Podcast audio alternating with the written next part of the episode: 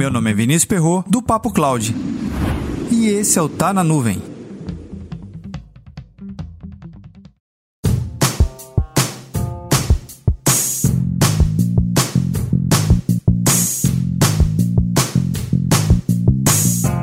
A computação em nuvem na literatura ela é dividida em alguns modelos para facilitar a sua compreensão: infraestrutura como serviço, plataforma como serviço e software como serviço. Há outros modelos que dão mais profundidade a cada tipo de serviço, como backup, gerenciamento, replicação e banco de dados e tantos outros.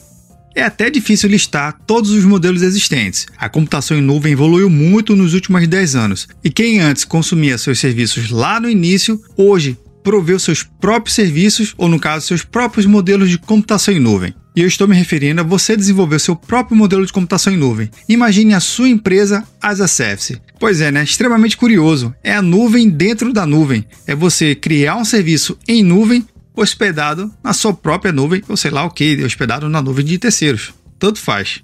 É nesse sentido que a Magazine Luiza desenvolveu sua própria solução como serviço, chamada Mais. Magazine Luiza as a Service. Funciona basicamente assim. Você que é desenvolvedor autônomo ou trabalha numa empresa de desenvolvimento, você pode conectar através da API da Magalu, ainda em beta, mas para poder desenvolver novos aplicativos, extensões até produtos inteiros. Só que um detalhe, na verdade dois. Você pode, além de desenvolver soluções completas, monetizar tudo que você cria no ambiente da Magalu. O outro detalhe é você poder se conectar direto a um dos maiores e-commerces brasileiros podendo desenvolver qualquer tipo de solução no contexto de pedidos, catálogo e marketplace. A API ainda está na sua versão beta e no site não deixa tão claro se vai ser cobrado ou não depois que ela entrar na versão em produção.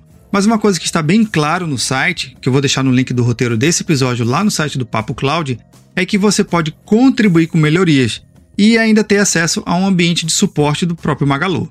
Agora vamos analisar bem a evolução do mercado.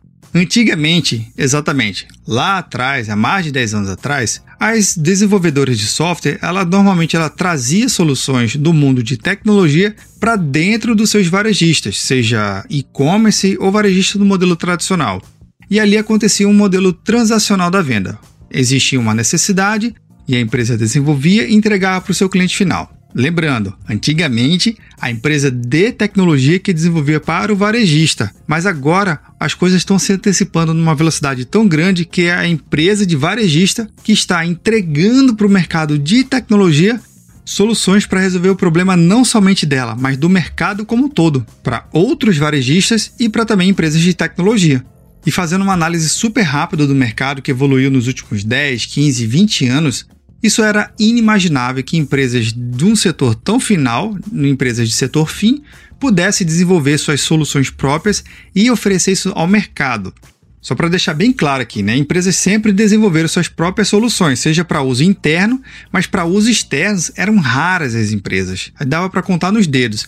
Ou era uma empresa que era multinacional, ou até mesmo uma empresa estatal.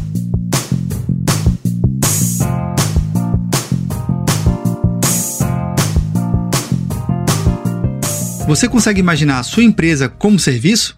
Comenta lá no nosso grupo do Telegram, bit.ly barra Telegram. Eu me lembro uma vez, lá no início da computação em nuvem, que eu perguntei a um dos grandes executivos aqui do Brasil qual seria o futuro da computação em nuvem. E ele me disse o seguinte: Vinícius, o futuro da computação em nuvem é totalmente incerto, porque a gente está criando hoje um quadro em branco, onde cada empresa escreve sua própria história. Pois é, estamos vendo a história sendo escrita bem na nossa frente. Para mais conteúdos como esse, acesse papo.cloud.